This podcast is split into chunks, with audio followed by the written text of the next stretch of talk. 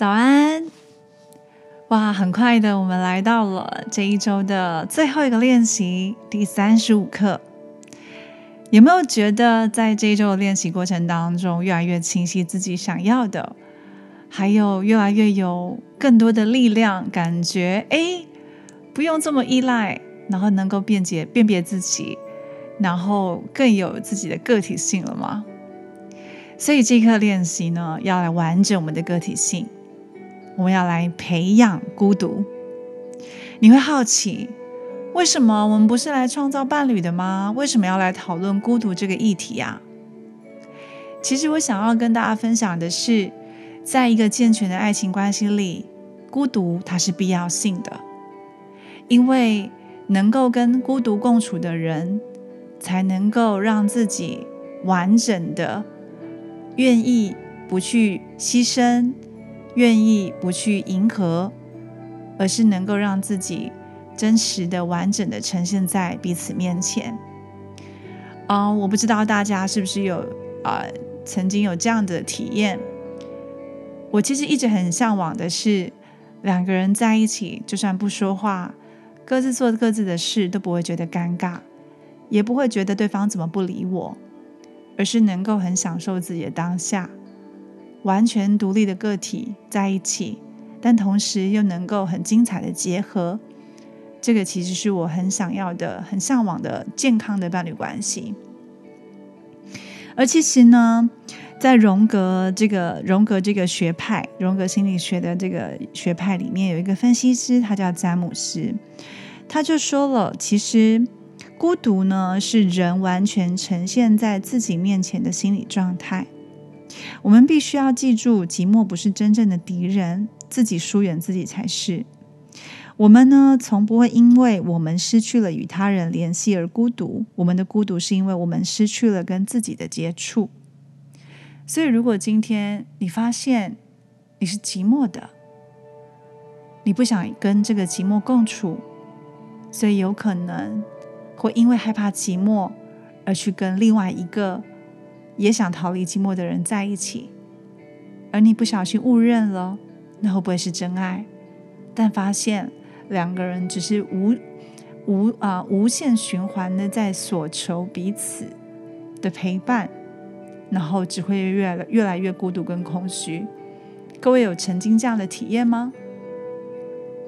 所以，当我今天能够忍受孤独的状态，我能够跟寂寞共处。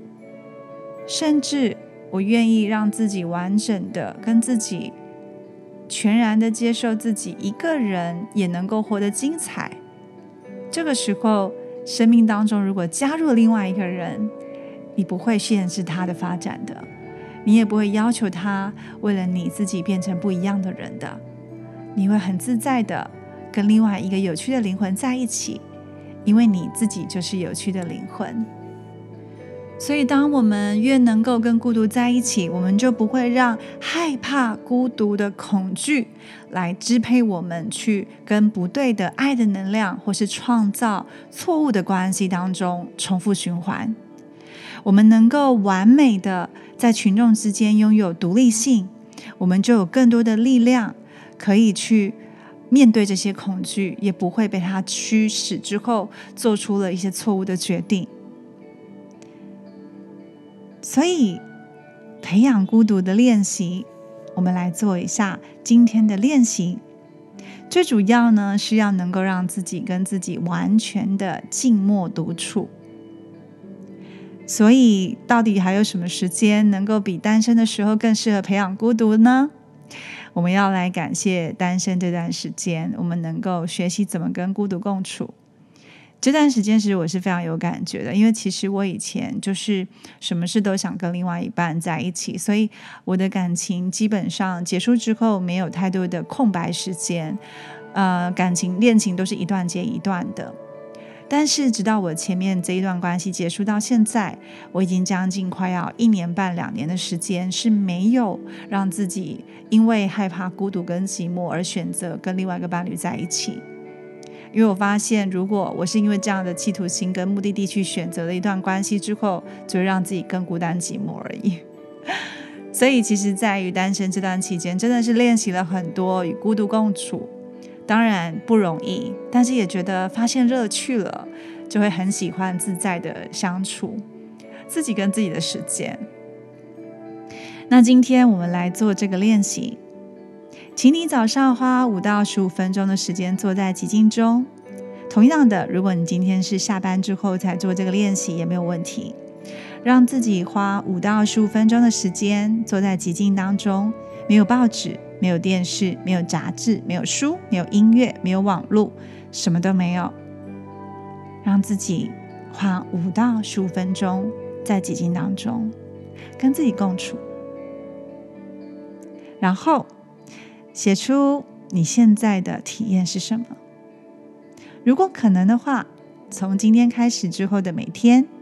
你可以花五分钟的时间，让自己保持寂静跟孤独。而今天的加分行动，就是在你忙碌的生活当中设定时间，为这周的消沉时日，或者是你所谓的消沉早晨、消沉之日都无所谓。只要你有空的任何时间，与你自己定个日子，花一些时间与你最亲密的同伴，就是你自己共处。享受孤独，完整的跟自己的体验在一起，什么都不做，什么也不听，就是跟自己静下心来，然后写下你的体验。这就是我们今天的练习喽。那我们明天见。